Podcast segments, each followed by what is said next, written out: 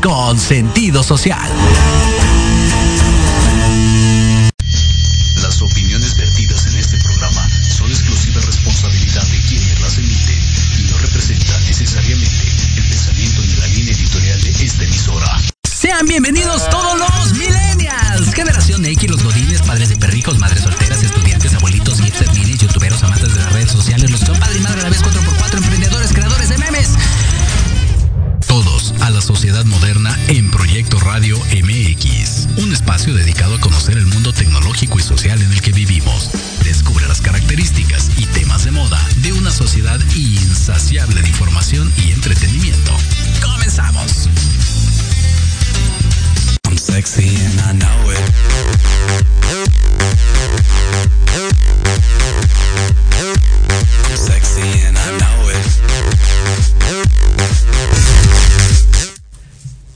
¿Qué tal? ¿Cómo están? Muy buenas tardes, un gustazo saludarlos de nueva cuenta en esto que es la sociedad moderna a través de Proyecto Radio MX.com, a través del Facebook Live que estamos haciendo en estos momentos, a través del canal de YouTube de iBox, iTunes, Spotify y todas las plataformas, todas las plataformas, perdón, ya recuerden que estamos como Proyecto Radio MX y en el punto com está el chat completamente en vivo para leer todos y cada uno de sus comentarios. Está el teléfono en cabina también, 55 64 18 82 80. Ahí también puede dejar su bonito mensaje de voz o de WhatsApp para que se comunique con nosotros. Y bueno, eh, avanza el año, ya pasó la quincena, ya se formaron en el Monte de Piedad, ya regresó el tema de la pandemia, seguimos en semáforo verde, bueno, según yo. Este, o por lo menos así dice en Twitter, que no, no hemos cambiado de semáforo. Entonces, pasó los primeros 15 días del año, ya estamos en 21 del 1 del 2022 y hay que darle la vuelta a la página, hay que continuar muchachos con lo que sigue. Y lo que sigue pues es otro viernes de la sociedad moderna donde obviamente pues siempre eh, traemos temas interesantes para todos y cada uno de ustedes. Y el día de hoy no es la excepción, ¿saben qué? Eh, este programa lo, habíamos planeado desde el año pasado, si no me equivoco, desde el Día de los Inocentes con nuestra invitada del el día de hoy, hablar acerca de arte, el arte de entretener. Híjole, no sé, pero creo que los que se dedican al tema de eh, actuación, llámese teatro, tele, cine, lo que sea, no sé, la, la, cuestión de este, pintura, todo lo que tenga que ver con el tema de las artes, es, es una cuestión generacional de repente Tal vez el que dijeran, no hombre, de eso te vas a morir de hambre. No, mejor estudia una carrera y ya cuando la tengas ya te pones a estudiarle y hacerle ahí al teatrero, ¿no? Ya te pones ahí a hacerle al, al actorcito, ¿no? A la actriz. Pero mientras tú damos una carrera, ¿no? Creo que fue una cuestión generacional y eso, por ejemplo, es algo que tal vez no se percibe ya para los squinkles, para los centennials, para, para las nuevas generaciones. Entonces, con nuestra invitada del día de hoy vamos a platicar acerca de eso, ¿no? El arte de entretener antes de la pandemia, cómo fueron sus inicios, si es que realmente se quiso dedicar todo el tiempo a lo que se dedica, si también la pusieron a estudiar otra carrera y después ya le dijeron, dale, pues ya me entregaste el título, ahora haz lo que tú quieras, cosillas así. De eso es lo que vamos a estar platicando el día de hoy. Y sobre todo la perspectiva, eh, ahora sí que pandemia y pospandemia, ¿no? Porque todavía sigue esta cosa. De las cosas más estúpidas que han pasado, el hecho de que cierren, por ejemplo, los museos y los teatros. Que cierren, exacto, por esa mugre de virus, que cierren los teatros, pero que no cierran aeropuertos, ¿no? Que cierren los museos, pero que no cierren los estadios. Entonces, son esas incoherencias que de repente tiene eh, nuestro querido gobierno, que dice, saber como que no me cuadra, porque de hecho son espacios, digo, mejor organizados, eso es la realidad, ¿no? Y desafortunadamente creo que eh, específicamente la, la, parte del teatro y la cultura son de, son de las industrias que más se vieron afectadas más rápidamente y de las que dejaron al último las que dejaron ahí este en el olvido y, y, que ya cuando más o menos ya se estaba quitando este virus, pues toma la papá, ¿no? Que llega el Omicron y que dice va de new, va para atrás, volvemos a cerrar esos espacios y vuelvo a lo mismo, los que deberían de cerrar, que sí realmente son espacios inmensos, ¿no? Para, para eventos masivos, esos siguen ahí, ¿no? Esos no los toquemos.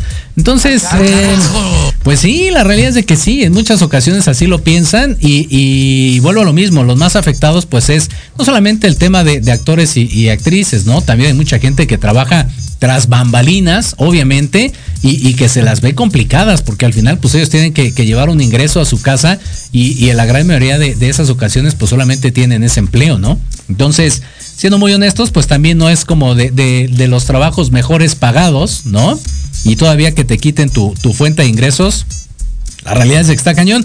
Pero bueno, vuelvo a lo mismo. Como diría la del otro canal, aquí nos tocó vivir. Entonces, con eso, pues hay que, con eso hay que trabajar. Entonces, hoy vamos a estar hablando acerca de el arte.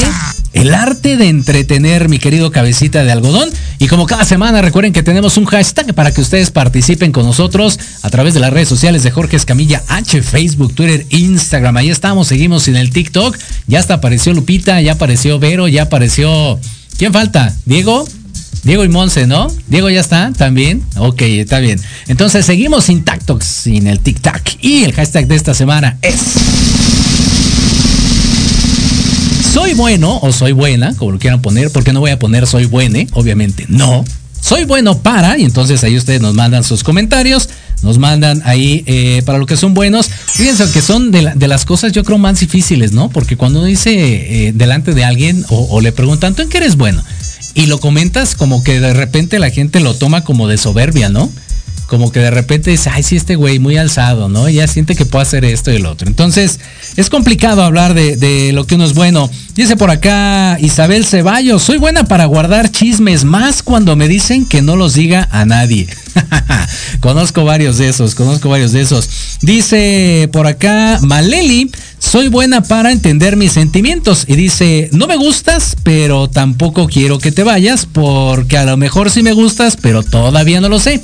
Entonces, pues bueno, de esos, mándenos muchos de sus comentarios. Con mucho gusto los vamos a estar leyendo. Recuerden que ahí en el punto com está el chat completamente en vivo para leerlos. Y a través del teléfono y WhatsApp, que es el 55 64 18 82 80. Mándenlos ahí, Lupita, los controles, como siempre nos va a estar ayudando con toda esa información que nos manden ustedes.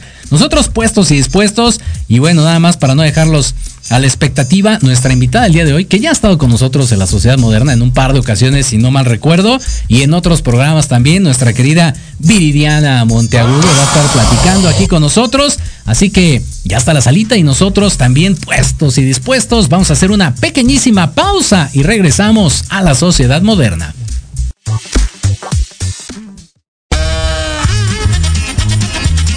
Oye, oye, ¿a dónde vas? ¿Quién, yo? Vamos a un corte rapidísimo y regresamos. Se va a poner interesante. Quédate en casa y escucha la programación de Proyecto Radio MX con sentido social. ¡Uh, la, la chulada! Cuatro ojos verdes viendo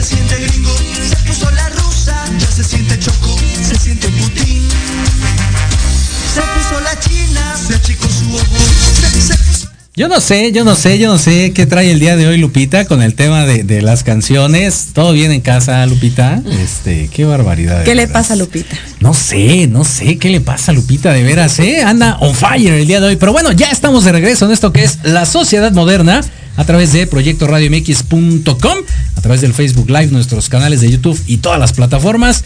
Y bueno, lo prometido es deuda. Ya está con nosotros nuestra invitada aquí en cabina, nuestra querida Viridiana Monteagudo. Hola. Hola a todos. Un Hola. gustazo, qué bueno que pudiste venir. Gracias. Ya sé, movimos cielo, mar y tierra para Y poder. que conste lograr. que no mentí, que lo platicamos desde el año pasado, desde el Día de los Inocentes y no fue broma. Y yo pensé que era broma hasta que ya me mandaste todo el cartel y dije, ah, no, sí, sí, va en serio. Ah, ¿verdad? es que luego no me la creo cuando van en serio. ¿Por qué? ¿Cómo? Qué barbaridad de veras. No, sí, muy en serio, por supuesto que sí. No, muchas gracias. Por fin se logró. Un gustazo. No, bueno, que ya había estado aquí con nosotros para platicar de otros temas. Sí, claro. Sí, sí, sí. Pero bueno, hoy vamos a hablar específicamente acerca de el arte de entretener, ¿no? La parte de, de- del teatro, de la actuación y demás, que yo decía, y por ahí empecemos, a ver si, si concuerdas conmigo, que fue uno como de los sectores más golpeados por el tema de la pandemia, lo, que son los teatros, la cultura, eh, museos, etc. Lo primero que cerraron y del último que se acordaron. Sí, verdad sí que este, pues todo lo, todo lo que tiene que ver con el, con el entretenimiento, con la parte de los teatros, este, bueno, hablando de, de- de parte de los teatros, pues sí fue cerradísimo eh, y pues castigado, ¿no? La parte también de los que, y, y justo también los que somos actores, algunos damos talleres también, y también fue el- también de lo primero que cerraron, que en cuestión presencial, y Sí. pues fue una manera en que sí fue como un estado de alerta, ¿no? De qué vamos a hacer ahora que pues no puedes interactuar con el público físicamente o la sana distancia, o sea, fue como ir descubriendo poco a poco eh, la nueva dinámica, la, los- la nueva modalidad de cómo va ahorita a, cómo vamos a sobrevivir a, a- a esto, ¿no? Ajá. Entonces sí fue algo que fue muy castigado. Y ya cuando se regresó o se está regresando, pero que luego otra vez nos vuelven a cerrar y es lo primero que cierran, híjole, yo creo que sí es una cuestión de, de supervivencia, pero también, más que nada, eh, yo lo veo como algo, bueno, eh, como algo, como una oportunidad, digo, que se escucha a lo mejor como, pero sí era como una oportunidad de cómo hacerle, porque pues el que, un, o sea, no porque a lo mejor te cerrando un escenario o un teatro, no significa que eso pues no seas un actor. Claro, ¿No? exacto. Y sabes qué, creo que despertó precisamente en muchos como esa creatividad, ¿no? Esa chispa que tal vez tú decías, ¿a poco la tenía? Pues sí, fíjate ¿No? que sí, exacto, ¿no? Eh, bueno, para empezar, eh, bueno, en mi caso, pues yo daba talleres en escuelas. Y pues fue así, no, pues ahorita hasta nuevo aviso y pues de repente vas viendo que lo, el- tu, tu suelo o, lo que tú tenías como previsto de que iba, de que esto va para acá, para mi renta y de repente pues no está. Sí. Si te pones de una manera creativa, bueno, para todos se vino esta modalidad del Zoom. ¿no? Y el Zoom fue una gran estrategia para pues para todo, para seguir tomando nuestras clases, no solo a, bueno, por supuesto, pues los niños a nivel académico, sino también los que tomamos talleres, los que tomamos clases constantemente, los que inclusive damos clases, fue enfrentarte a una pantalla, a, a dar clases virtuales y por supuesto uno dice, bueno, ¿Cómo va a dar clases virtuales de teatro, de actuación? ¿Cómo le voy a decir a un alumno este, que se mueva por el espacio, esté en su cuarto? Entonces fue como justo implementarlo una manera de jugar, como de juego, ¿no? Y, y trabajar frente a una cámara. Claro.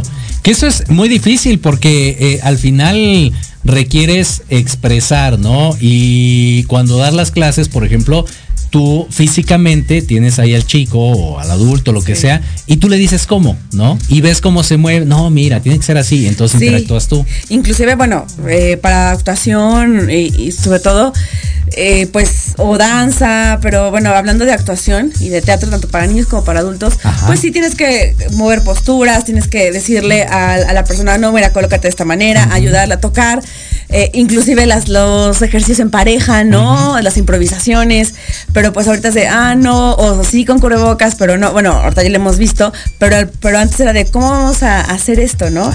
Creo que sí hubo una adrenalina en cuestión creativa, porque sí uno fue, ¿cómo lo voy a hacer? Por supuesto, hay una, evidentemente viene una, una cuestión de económica en, en, en qué hacer, Claro. ¿no? Como los que se pueden a vender cosas, etcétera. Pero Claro.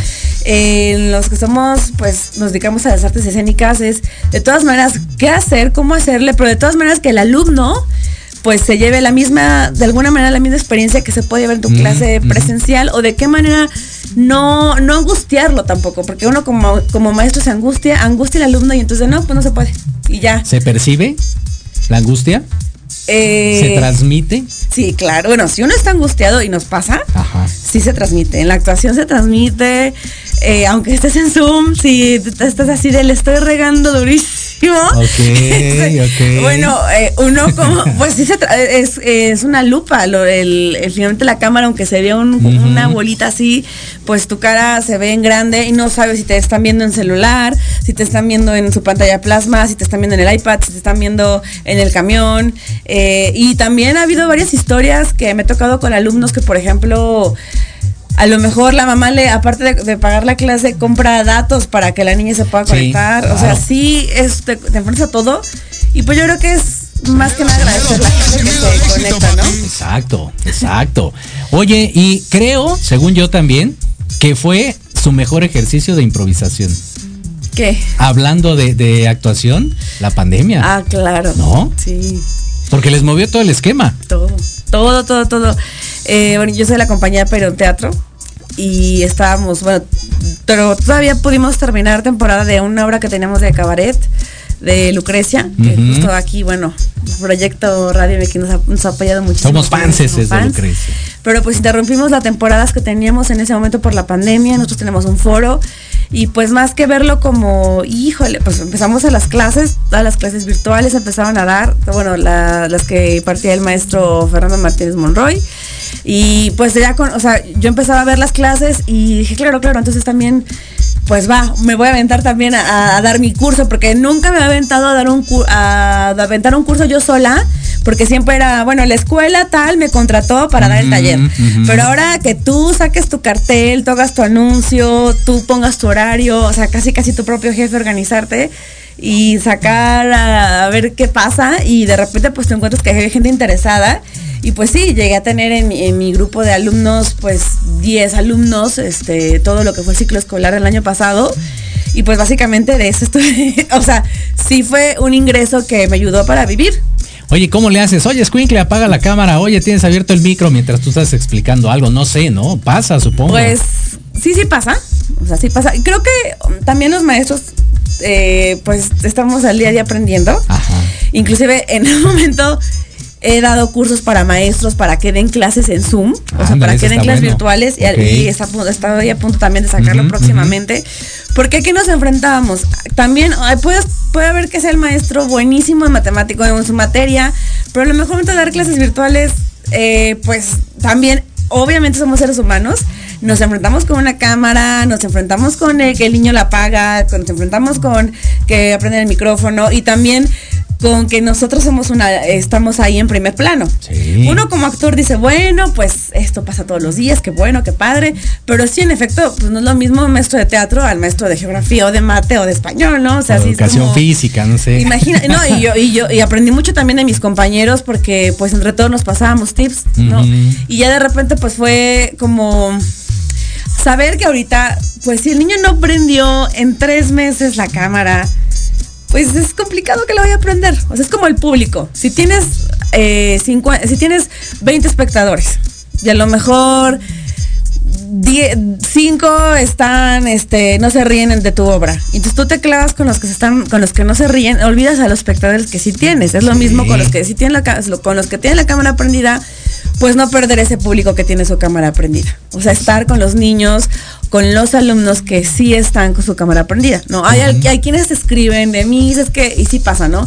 Mi wifi no está bien, entonces voy a apagar mi cámara, ¿no? Que eso, eso pasa muy seguido. Ajá. O se fue la luz, que de repente a cinco niños se les iba la luz. A mí hace muchísimo tiempo, muchísimos años, no viví estos apagones tremendos. A mí nunca se me fue la luz. Pero bueno, supongo que hay zonas, ¿no? Sí. De todo. Exacto. Oye, no- nos vamos a ir un pasito adelante y luego regresamos dos para atrás. Ok. Primero que nada, eh, bajo esta modalidad de- del Zoom o, o virtual, como lo quieras poner, e- efectivamente, este, exploraste otras áreas, ¿no? De, de- de material didáctico, más dinámico, eh, ver la forma de tener la atención del público, ¿no? Ahora virtual, porque al final tú dices, si no se ríe, yo ya identifiqué a quién se ríe. Y entonces buscas la manera de hacerlo, de, de improvisar, de lo que sea, con tal de cachar su atención. En la parte virtual, pues muchos ni siquiera prenden la cámara. Entonces, ¿cómo, cómo, cómo retener o jalar de nuevo al público cuando no tiene el efecto esperado la actuación o la obra? Eh, pues es lo que yo le digo, bueno, comparto con los maestros que es, es tu función de 45 minutos. Por eso creo que es importante que este tipo de cursos o actividades didácticas o lúdicas, eh, todos los maestros lo, lo, lo pongan en, en marcha porque, y te pone en efecto más creativo. O sea, cómo ver una clase de matemáticas de una manera dinámica sin que el alumno se esté durmiendo. Sí pasa, por ejemplo, por cuando pasas lista, a mí, por, o sea, aunque tengan la cámara apagada, y se los he dicho a mis alumnos, que aunque digan presente, el presente tú sabes si el alumno está acostado, Ajá, sí, si sí, está sí. todavía así Está desayunando. desayunando, o quién sí está atento, Ajá. ¿no? Este, cuando les digo, cuando sí llegan a prender la cámara, pues los ves con la pijama, o sea, sí los ves como en ese, en ese, en ese momento, pero hay alumnos que pues no puedes hacer mucho más, o sea, no puedes, y también pues son menores de edad, no puedes tampoco obligarlos como Claro. a prender la, la cámara, ¿no? Pero creo que ahí ya hay responsabilidad de, pues sí, te pone en un momento de responsabilidad del alumno sobre todo, ¿no? De que pues sí quiere estar. Ganando, ganando como siempre. ¿no? Exacto, exacto. Ok, con ese antecedente, fíjate, nos vamos a regresar. Yo decía en el primer bloque que eh, siempre, eh, eh, por lo menos, vamos a ponerlo así, en nuestra Ajá. generación, ¿no? No era como muy bien visto el hecho de que tú dijeras, mamá, me quiero dedicar a la actuación o quiero ser el pintor, Sí, sí, sí. pintora, ¿no? Era así como que, tienes dos años menos que yo, Lupita, o sea, no le hagas, por favor, ¿cuál? No te hagas. Entonces, pasa que, y, y te lo juro, conozco muchos casos que decían, no, es que de eso no, como que no, no vas a vivir bien, este, mejor dedícate a una carrera, entrégame una licenciatura y luego ya hacer lo que tú quieras. Sí, sí me pasó. No, era la esperanza. No, bueno, lo comparto porque sí se necesita como, bueno, tener como mucho, pues no sé, ar- arrojarse a, a, a- a arrojarse y, y no pensar en esos prejuicios, lo, digo, lo digo por experiencia. ¿Crees que sea una cuestión, pregunta uno, generacional? O sea, de nuestros papás a nosotros y que tú, por ejemplo, ahora como maestra, veas un cambio, es decir, que, que a las nuevas generaciones sí le dicen, órale, hijo, vas, aviéntate. O sigue igual la cosa. Yo creo que sigue, sigue igual, o sea, siempre ¿Sí? haber- bueno, respecto a la, a la carrera como actuación, sí, sí siempre hay como un prejuicio. Ok. Creo yo. O sea, digo, estoy como, como por siempre pues compartiendo con los compañeros. Te puedes dar cuenta que no, cuando uno dice quiero ser actor, no es- por un porcentaje muy mínimo es cuando los papás te dicen, ¡ay, qué maravilla! O al menos que vengas de una familia de, de actores. Claro, ¿no? claro, ajá. Que, o, o viceversa, que pasa que igual que los familia de actores y yo no quiero ser actor o, o sea, quiero ser abogado, ¿no? Pero pues sí, sí es algo complicado, es algo también a lo que uno se tiene que enfrentar, es algo que uno pues no solo también romper con la familia, sino pues es complicado, pero sí romper todo el prejuicio de, no, pues es que los castings, es que no va a quedar, no, es que qué difícil, no, es que mucho dinero, no, es que solo está Ocesa, no, o sea, la verdad creo que a mí, bueno, o sea, ahora sí que si ya está en tu vocación el querer ser actor, si ya está en ti el, el día con día el querer actuar y que todo lo que hagas es estar, es estar sea, la, la acción que hagas durante el día, estés pensando en que todo lo que estás haciendo te va a ayudar para el escenario, Ajá. creo que ahí es el lugar. Y confiar. O sea, yo te puedo decir que, gracias a Dios, desde que decidí esto de ya tomar esta carrera al 100%, nunca me he sentido desamparada o que he sentido algo de morir de hambre. Y bueno, evidentemente ahorita en la pandemia, por supuesto, si alguien se quiere ser actor, los papás van a decir, ay, pero ahorita ya hay pandemia, o espérate que Ujú. acabe la pandemia. Pues no, la verdad yo creo que ahorita es la, las generaciones que están ahorita estudiando actuación o están decidiendo al 100% ya esta carrera, creo que es algo en lo que pues les tocó vivir, les tocó enfrentar, Pero eso no quiere decir que no, que, que eso no, se los- no les permita ser actores. ¿Hay más apoyo en esta generación, o sea, de los squinkles por parte de la familia, los papás, que la de nosotros? Mm. ¿O está igual la cosa? ¿Está peor? ¿O, o qué? ¿Cómo, ¿Cómo lo percibes tú? Híjole, pues creo que, ay, es que sí es muy... Bueno, sí veo que hay apoyo de repente de algunos papás. Ok. ¿no? Pero también considero que falta, o sea, a lo mejor el papá te puede impulsar, pero sí considero que una cuestión generacional hace falta como pues asentar y, no tener miedo al, al pues al, a lo que digo, el salto al, al abismo, ¿no? Al ver qué pasa. Porque luego pasa, y nos me ha pasado donde que uno luego pone pretexto, no, es que deja que termine, no, es que deja que termine de pagar el coche, no, es que deja que ya me mude, no, es que, entonces todo se va aplazando de repente pasa cinco años, o ya no lo hiciste, o Sí, te claro. dedicas a otra cosa. Exacto. O sea, no lo sé, la verdad. Tú, por ejemplo, ¿a, qué te dedicabas o qué estudiaste? No sé, primero, antes del tema de la actuación. Eh, yo estudié la licenciatura en informática administrativa. Bien. Es, este, como es, es como, es, es sistemas. Ujú, Estudié en la Universidad del Pedregal. Estudié, ejercí la carrera, eh, trabajé, trabajé y estudié. Y pues sí, eh, la verdad no me estaba yendo nada mal. Entonces, tuve trabajo, estuve de Godines. Y pues la verdad vi que pasaban, ya había pasado dos años desde haber egresado y dije, híjole, ya pasaron dos años de que egresé. Sigo haciendo teatro porque al, al año de haber egresado de la carrera entré a Peridon Teatro a tomar cursos. Pero pues yo no me sentía conforme con los cursos. O sea, en general siempre, siempre estaba impuestas en escena. o ¿Lo hiciste por gusto, el tema de los cursos, porque querías experimentar otra cosa? ¿Por qué? Porque quería explorar y porque quería ser actriz. Ah, bien. O sea, tú ya lo O sea, tenías. sí quería ser actriz. O sea, sí, yo Bien. decidí desde los, o sea, desde que, desde los 19 años, yo dije, esto es para mí. ¿Y por qué no? Porque tuve que pasar por la- el bosque maléfico de los padres. Ay, chan, chan, chan, pues sí. No, pues todo así, pasé por, sí, yo lo, ahorita lo veo y digo, ay, no, sí, fue, fue complicado. Sí hablé con mis papás, me acuerdo que había hecho un montaje eh, de Yerma y me acuerdo que yo hablé con mis papás y les dije, papá, no, ya no quiero estudiar la carrera, quiero, quiero hacer un examen para, para Bellas Artes Ajá. Y ya, me voy, ¿no? Y entonces, este, pues mis papás me dijo, no, termina, termina, trabaja, gana dinero y vas a ver que ya se te olvida, ¿no? Pues sí, o sea, no se me olvidó. Sí trabajé, sí gané dinero. Ah, qué bueno, Pero bien. nunca se me olvidaron mis sueños o lo que yo quería. Eh, pues en ese momento, pues sí, de- no me ganó más la parte de, bueno, ok, voy a acabar la carrera. Y ya cuando la pero nunca dejé de tomar cursos, o sea, siempre seguía este, formándome, pero había algo que yo decía, "Ay, es que no me quiero quedar como en el curso, o sea, sí quiero estudiar la carrera, sí quiero, o sea, yo ya sí quiero estar y sí, y en mi, de todas las escuelas de teatro, la que yo había decidido entrar siempre y pensé, pues siempre fue la, este, Bellas Artes, ¿no? Ok. Y pues ya los, después ya fue cuando dije, no saben qué, ya, no puedo más. Necesito hacer el examen, necesito saber si me quedo. Son otros cuatro años de licenciatura, o otra vez como entrar a la escuela. Tómala. Y pues ya, mis papás me dijeron, bueno, está bien, pues no muy convencidos, pero pues yo dije, ya, tengo, o sea, porque pues voy a pasar el tiempo, ¿no? Y entonces a uno se le va la vida y a pesar de que no estaba tan grande, pero pues estaba tan chiquita, o sea, tenía 25 años. ¿Cómo, cómo fue ese proceso lo que te iba a decir? Porque eh, pues es, es dejar pasar unos años, ¿no? y, la- y la generación pues tiene como cierto rango de edad y de Sí. repente tú llegas, obviamente con más experiencia, ¿no? Con de, de- tanto de la escuela, aunque no estudiaste eso, pero bueno, cómo llevar la escuela.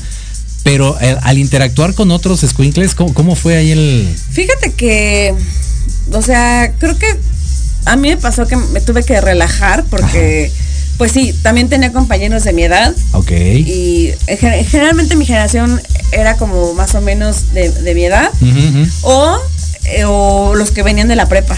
Pues Bien. es una universidad. Ajá. Sí, al principio fue complicado porque pues sí te enfrentas con gente que a lo mejor que puede ser que a los 18 años o sí es muy madura o no. Y a mí a veces pues me desesperaba para los trabajos en equipo y tal, pero hasta que un momento en que dije, a ver, relájate, porque pues tú tampoco, aquí tampoco, o sea, no eres nadie, ¿no? Llegas, aquí no te conoce y pues también vienes a aprender. Entonces, Claro. si no me voy a, me voy a bloquear, me voy a aprender nada, me voy a frustrar, entonces fue como una sensación en la que pues igual ir fluyendo, ir en cardumen con tus compañeros, sin duda, porque pues todos estamos aprendiendo y todo es para eh, labor de la puesta en escena. O sea, Bien. no eres el centro del universo y eso fue algo que aprendí eh, el primer año, sobre todo de la carrera, ¿no? Ok. ¿No hay como una lucha de egos interna ya después de terminar una carrera y luego eh, realizarte de lo que tú querías, de lo que tú habías soñado? Fíjate que a mí no me, no, no me pasó, ¿eh? Así de que yo dijera, híjole, ahorita estoy barriendo el teatro y eh, hace un año estaba comiendo con los directores de, Ajá, de. IBM México. Sí, sí. La verdad no. Ok. Gracias a Dios. Nunca, fíjate, creo que me lo preguntas. Nunca lo había pensado. Ah, o sea, no, ¿verdad? no me, no me pasó por la cabeza. Es padre saber que viví esas cosas como experiencia de vida y que eso me dio vitalidad también para decidir, porque algo que me gusta trabajar, me gusta cuando trabajo, me gusta hacer cosas, ser creativa. Y sí me fue muy bien tra- cuando trabajé, pero pues no era lo mío. Bien. Y, y, pues a mis compañeros de, de, de oficina, de que a la fecha con algunos me sigo llevando, les está yendo muy bien, de la universidad. Y me da mucho gusto. Pero sabes que no, no, no me pasó eso por la cabeza, fíjate. Mm. Qué bueno. Bien, sí, No, pies, de plomo, dicen por ahí. Oye, y por ejemplo, ¿cómo, cómo fue esa transición cuando pasas de- del área Godín? Nada que ver, ¿no? Con el tema de la actuación. ¿Qué te dicen tus compañeros o la gente con la que convivías? No sé. Uy, pues bueno, para empezar, eh, bueno, en esa época, pues sí, cuando, bueno, tenía un novio y cuando le dije que quería hacer, que iba a hacer mi examen para el IMBA, me dijo, no, pues te olvidas de mí. Si te vas a estudiar allá, yo no, pues te vas a olvidar de mí, porque pues sí me voy a estudiar para allá. O sea, digo, Ajá. sí fue romper con noviazgo, fue romper con eh, amistades, amistades porque de cómo si estás trabajando en esta empresa, te vas, mm, algunos me dejaron de hablar, pero pues ahí te das cuenta que pues por más que no, o sea, digo, si quieres, si te aferras también a conservar amistades, a conservar noviazgos que a lo mejor te, merman para crecer, pues entonces tampoco es real que estás soltando. Claro, por ¿no? supuesto. Y este, pues también con la familia, porque a la, mientras hacía mi examen para, para el IMBA, pues yo me puse a vender eh, Mary Kay y yo vendí un montón de cosas. Y entonces mi mamá me decía, pero ¿cómo mi hija está vendiendo, no? Cuando es una profesionista. Ajá. Y también, o sea, yo sé Qué que era un medio para lograr un fin. Ajá. Y me fue muy bien y conocí mucha gente, este, eh, gracias a, a Mary Kay cuando estuve trabajando. Y pues yo, yo llegaba, cuando me quedé en la escuela, llegaba y vendía también. Entonces, la verdad fue algo que me ayudó para también para vivir. Y, y, pues sí, digo, sí cambiaron mi, mi círculo de amistades. Ya cuando se enteraron que, que, que esto iba en serio, que entré en la carrera, que empecé el teatro, que egresé, que sigo haciendo teatro y cosas, ya la verdad me he reencontrado con algunos compañeros. Este y pues los, los invito a mis obras. ¿No? Pero pues sí, evidentemente tu círculo de amistades pues va, va cambiando. Claro. También sigo conservando gente de, de cuando trabajaba de Godín y todo, pero pues ya que vieron que iba en serio, pues sí, sí, sí fue en serio. Sí, porque seguro, ay, sí, ajá, ¿no? Y ya cuando vieron que estabas ahí, No, sí. uy. Así de, oye, pero ¿qué? ¿Qué, qué vi? ¿Qué? No, bueno, uno dice, no me extraña, ya, ya lo sabíamos, ¿no? Este, pero sí, los que no me hablaban, me hablaron, y Mm. los que me hablaban, me dejaron de hablar algunos, y pues así pasa. Tristísimísimo de París. Por acá le mandamos saludos que ya tiene como 42 mensajes aquí a Army Perales. Hola. Dice, soy buena para hacer y explicar ciencia. Muy bien, por acá guapísima, dice Viridiana Monteagudo. Ay, gracias, gracias. Y a ver, por acá tenemos otro, dice, "Eh, el trimestre pasado tuve la materia optativa de teatro justamente online. En la uni la querían cancelar, pero el profesor defendió la materia y ayuda bastante a seguir teniendo estos talleres para poder expresar sentimientos para las personas que no estamos acostumbradas a expresarlos. Bastante importante, ¿eh? Sí, sí. O sea, obviamente cuando uno da clases quisieras que, que tus este, alumnos dijeran, ya quiero ser actor a partir de que tú fuiste mi maestra. Es lo maravilloso que te puede pasar, ¿no? Pero sí, ¿no? ¿Sí fuiste como fuente de inspiración? ¿Sí te, Ay, no te- llegaste a enterar o algo así? No, al- au- ¿No? ¿No? sé, o sea que todavía no he tenido como alumnos que, o sea, Pues llevo estaría 11 padre. años dando clases. Ajá. No sé si de esos 11 años que llevo dando clases, este, no 10, perdón, 10, este, ya me he encontrado como alumnos que ya hayan pasado a decidir a estudiar teatro, Ajá. pero lo que sí puedo decir es que eh, algunos continúan. ¿no? Sí me he encontrado inclusive a exalumnos de repente en llamados de, ay, tú me diste clases en tal escuela y yo, ah, ya me acordé de ti, ¿no? De repente se me olvida.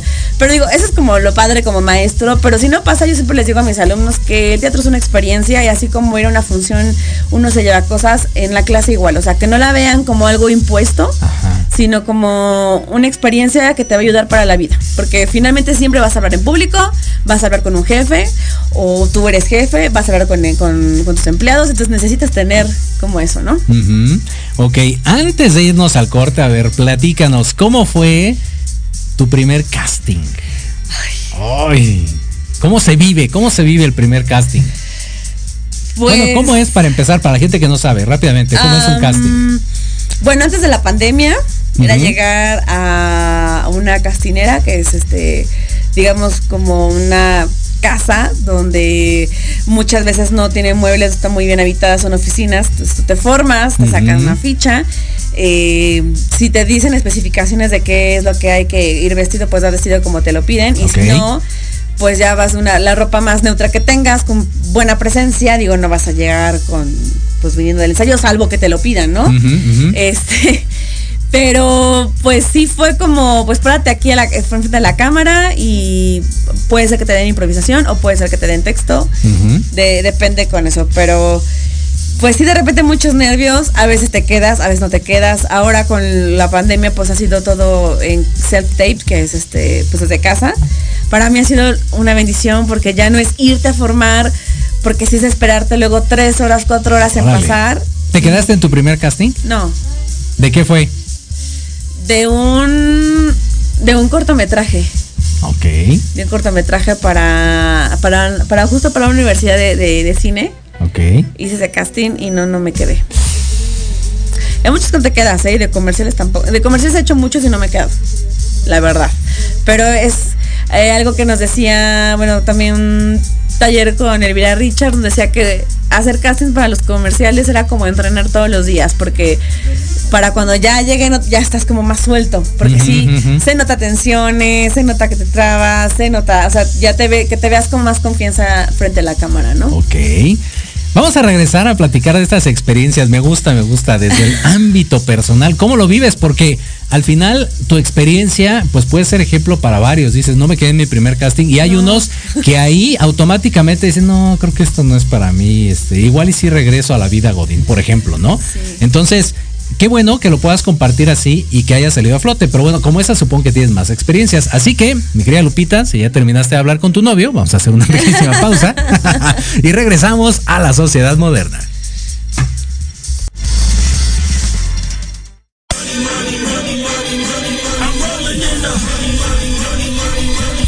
Saber de marketing, estrategias comerciales y nuevas tendencias?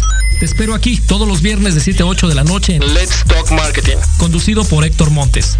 Hablaremos con expertos y analistas para darte prácticos y efectivos tips para tu negocio. Solo por Proyecto Radio MX, la radio con sentido social.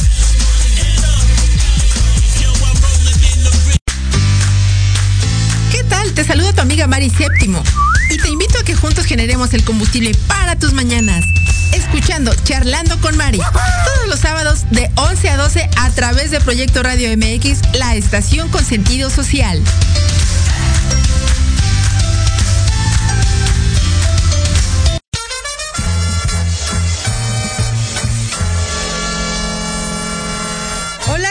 Amigos y amigas? Si ya están cansados de estar encerrados en sus casas por la contingencia sanitaria COVID-19, para esta nueva normalidad, cambiemos nuestra movilidad. Bienvenidos a la era de la bici.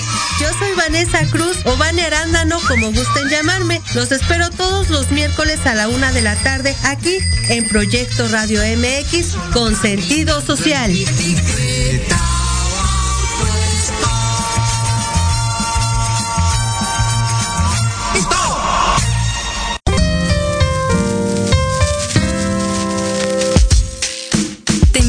Que escuches al licenciado Lucio Castillo en su programa Vámonos Derecha, en el que diversos especialistas abordarán temas de tu interés para que vivas y convivas mejor. Todos los martes de 5 a 6 de la tarde. buen servicio! Por supuesto, en Proyecto Radio MX con sentido social.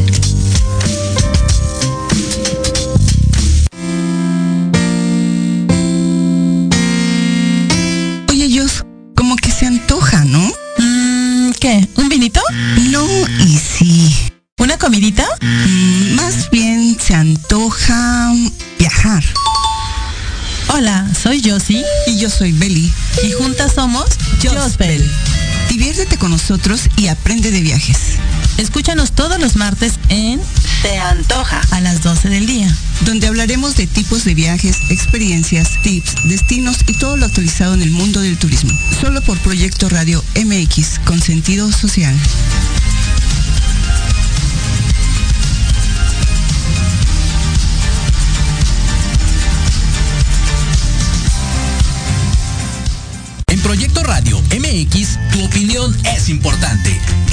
Un mensaje de voz vía WhatsApp al 55 64 18 82 80 con tu nombre y lugar de donde nos escuchas. Recuerda 55 64 18 82 80. Ahora te toca hablar a ti.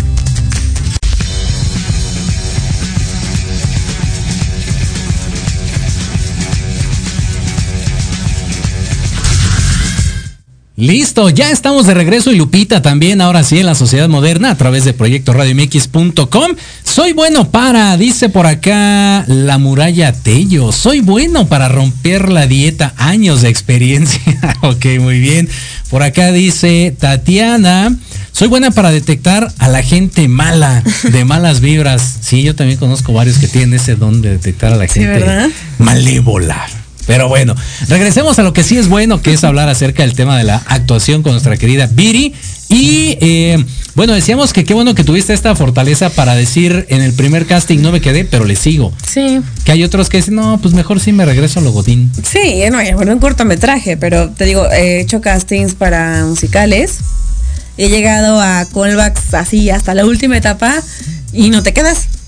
Y sí se siente frustrante al principio, de, ah, ya estaba a punto de lograrlo, ¿no? O sea, de que vas pasando callback y callback y callback y callback. Y entonces, o sea, de, sí, sí, ya casi, ya casi. Y de repente no lo logras, pero uh, algo que, bueno, pues que uno, uno como, en verdad, como actor y ser humano, pues es como una entrevista de trabajo, ¿no? Pues no te puedes, no te quedas siempre. Pero saber que llegas hasta la última etapa, ¿no? O sea, digo, de algún modo, y no, no, no como, ay, bueno, me conformo, no, sino como, bueno, hay algo bueno de esto, o sea, llegué a una etapa. Y si no llegaste a la, y te baten desde la primera, pues saber que tuviste el valor para pararte frente a una cámara, prepararte, y saber de dónde puedes, este, ahorita, bueno, cuando hice mis primeros castings, pues no había, na- nadie te decía cómo hacerlo. Tú solo llegabas y el director de casting te decía.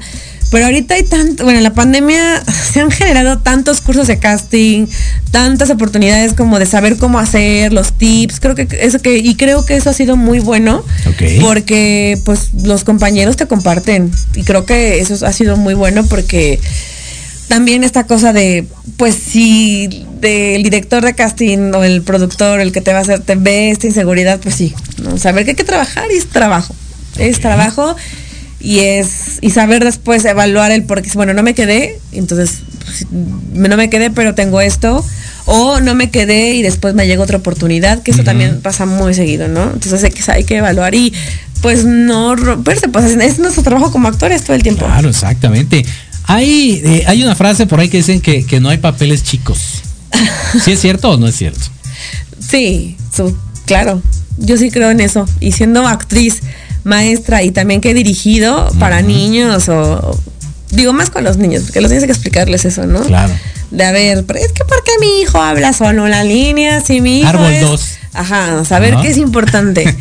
pero creo que creo que para, bueno, a mí me gusta, considero que los que damos clases de teatro o dirigimos teatro, creo que también es importante equilibrar la parte de ejercer, ¿no? Como acto, como bueno, hablando como actriz, saber que también eso puede pasar. Es muchas, muchísimas obras antes de entrar a la carrera del de Limba en la que era ensamble, siempre en, musical, o de repente era de que el director veía, "Mm, a ver, Viridiana, ven, di este texto, ¿no? Y solo decía un texto, pero ya aparecía en el programa de mano, ¿no? Yo, y al lado, y arriba de, de mí estaba este Olivia Bucio, ¿no? Yo, ay, abajo está mi nombre. O sea, era como, porque decía solo una línea, y eso para mí era wow, ya es currículum, ¿no? Bien, pues sí, ya claro. hablé.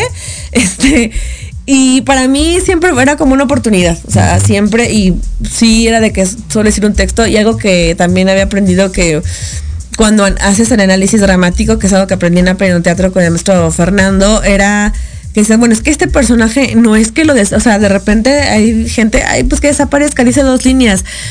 Pero si tú haces el análisis de texto y te das cuenta de la acción dramática, lo que está pasando, sabes que si desaparece ese personaje, va a cambiar todo, porque ese personaje a lo mejor va a entregar la carta, va a decir la frase por la cual el personaje protagónico tiene este su problema. Entonces, no hay personaje pequeño. O sea, sí creo que no, no lo hay. Ok. Ahora, bajo ese mismo esquema, ¿cuál ha sido tu, eh, desde tu perspectiva, algún papel, algún personaje, algo en lo que hayas participado que tú dijeras, "Eh, no? Ah, Y todo lo contrario, uno que digas fue muy relevante. ¿no? Para ti, para ti.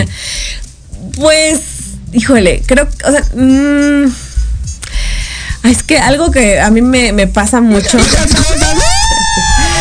No la ayude, Lupita. Es que, y digo, no, no es porque, y digo, no es que aquí a lo mejor lo pueden ver, no, no, no es cierto. O sea, sí ha habido obras o proyectos en los que digo, uy, no, creo que fue un, sobre todo cuando egresé de la carrera.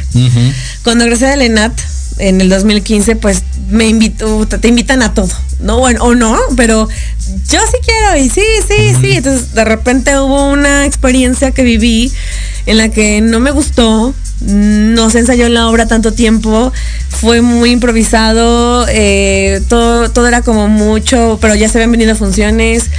eh, y no, no me sentía a gusto. O sea, entonces dije, este tipo de teatro eh, que es como nada más exacto, ya está la paga y pues a fin que ni los alumnos ponen atención. Ajá. Este, dije es algo que no me gusta, es algo que no quiero hacer. Y sí, o sea, lo probé, no me gustó y dije no, o sea, pero obviamente cuando sales de la carrera pues traes, traes esta hambre de ya quiero hacer cosas. Sí, claro, eh, claro. Y todo lo puedo. Y pues sí, hay una, hay un ego, hay una, una vanidad absoluta, eh, una soberbia pues que sí te envuelve en este ego de ya salí de Bellas Artes, ¿no? Ajá. Y pues me caí. Me caí sin duda después de, pues, de esto, porque pues cuando dices que sí a todo, no puedes cumplir con todo. Y hay proyectos que, que son demandantes y que generan no solo este, tres horas de ensayo diario, sino es una concentración absoluta desde que te levantas. Y eso lo he aprendido con, con el tiempo que he ejercido como actriz. ¿Y cuál ha sido un papel muy relevante, ¿no? O, o- o importante para ti, no sé, que, que tú digas, ah, esa soy yo. Híjole, pues bueno, sin duda Lucrecia, yo, bueno, ahorita eh, creo que fue, yo no, cuando lo hice, nunca me esperé lo que iba, el resultado que iba a dar. Mm, y tampoco me esperé que que de un sketch de 10 minutos, de algo que escribí de 15 minutos, se iba a convertir en espectáculo de una hora. Bien. y pues que se iban a revelar ahí, se iban, iba a sacar todos mis demonios, todos mis temores y mi parte cómica y la parte en donde me he sentido como más plena, no sé, ¿Es tu lado B? es mi lado, pues yo creo que es mi lado, mi lado de, de catarsis, de, re- burlarme de mí misma y de, Ok. de que soy patética. Y bueno, sin, ha habido otros. y otro, bueno, que ha sido también relevante para mí es, eh, bueno, que todavía no se ha podido estrenar, pero esperemos que este año ya se pueda estrenar. Fue cuando ensayé, este, se montó la obra de Antes del Desayuno, que dirigió el maestro Fernando Martínez Monroy. Eh, es totalmente el lado opuesto a lo, bueno, nada, es- no es comedia. Es totalmente otra cosa. Este, vámonos más al realismo. Y pues sí ha sido perso- un personaje revelador que pues sin duda mm, da para más, para poder rascar más y para poder adentrarnos más y que creo que después de ya de un tiempo uno dice, no, pues sí, ya, estamos listos para llevarlo a cabo, ¿no? Eso, muy bien. Rápidamente, tres puntos. ¿Tu actriz preferida? Meryl Streep. Ok. ¿Tu actor preferido? Ay, eh, Daniel Day-Lewis. Ok. O Jack Nicholson. Para que participes también en el hashtag Soy buena para. Ay, soy buena para hacer dramas. soy Muy buena bien. para sufrir. Ok. Y ya para despedirnos, los anuncios parroquiales, comerciales y demás que quieras hacer. Anuncios parroquiales que, que ni siquiera que venía también a hablar de eso, ya no lo vi, ya no, no lo dije tanto, ¿verdad? Venga, tienes un minutillo. Un minuto. Oigan, pues miren, este, usted que está encerrado en su casa, que, que no puede ir al teatro, pero quiere que mandar algún mensaje de felicitación, de cumpleaños, de lo que quiera, Lucrecia, que es esta persona que traigo aquí, que es, es mi calendario 2021. Eh, todo lo pueden adquirir en mis redes sociales, en Facebook y en, y en Instagram, este, de Viriana Monteagudo, sí, para que vean el cliente tan bonito y tan simpático que tiene Lucrecia. Y además también hace videos personalizados para la gente, que de eso básicamente he estado viviendo en toda la pandemia, gracias al público y gracias a ustedes. Este, y pues también para los niños tenemos el Hada Mágica, que también hace cuentos personalizados, videollamadas, fiestas infantiles, shows virtuales para las escuelas, para, para lo que quieran. Y pues Lucrecia para adolescentes y adultos. La verdad, eh, a mí encantada de lo que, de lo que me piden, de lo que quieran. Y pues ahorita vengo eh, también este, pues anunciándoles el, el para, para, para, calendario. para, a ver, de una vez. Aparte está buenísimo, ¿eh? Digo, nosotros ya lo tenemos aquí en la puerta de la cabina. Sí. Y este, y siempre nos encanta presumirlo, entonces sí. Y bueno, es algo muy querido porque, bueno, se tomó en las instalaciones de nuestro foro Aperion Teatro, que ya está a punto de reabrirse. Y pues también en homenaje a, a nuestro querido director de Aperion Teatro, Fernando Martínez Monroy, que hace un mes pues ya, este, pues descansa en paz, ya no está con nosotros, pero pues el show debe continuar. Y pues nos dejó un gran legado y pues sin duda él fue director también de la obra Lucrecia en el regreso. Así que pues lo que hemos hecho con él va a seguir para adelante y pues en homenaje también a él y a todo lo que ha hecho por nosotros y pues también estuvo aquí y los apreciaba este mucho y gracias por toda la pues la- el apoyo que también nos dan ustedes, ¿no? Un gustazo, un gustazo, Viri. Qué bueno que pudiste venir y esperemos que no sea la última vez. Claro que no, no, porque ya yo me, ya me solté y yo necesito más tiempo. Listo, ya está. Pues por el momento, pues ya. Muchísimas gracias, mi querida Lupita. Ya se finí, se acabó lo que se vendía, se acabó la sociedad moderna. Nos dejamos con Let's Talk Marketing en la voz de Héctor Montes, nuestra querida Viri, que estuvo el día de hoy aquí en cabina. Y pues bueno, yo soy Jorge Escamilla H. Nos saludamos y escuchamos la próxima semana. Gracias, muchísimas gracias. Doy clases los jueves, no cobro mucho. Esto fue La Sociedad. Te invitamos a que nos escuches el próximo viernes. ¡Qué payaso! Sígueme en las redes sociales de Jorge Escamilla H. Recuerda que en La Sociedad Moderna nosotros hacemos el programa y ustedes ponen los temas. Todos los viernes a las 6 de la tarde por Proyecto Radio MX.com. Adquiere el libro La Sociedad Moderna en www.jorgeescamillah.com. Mensaje subliminal no patrocinado. Estás escuchando Proyecto Radio MX con sentido social. Thank you.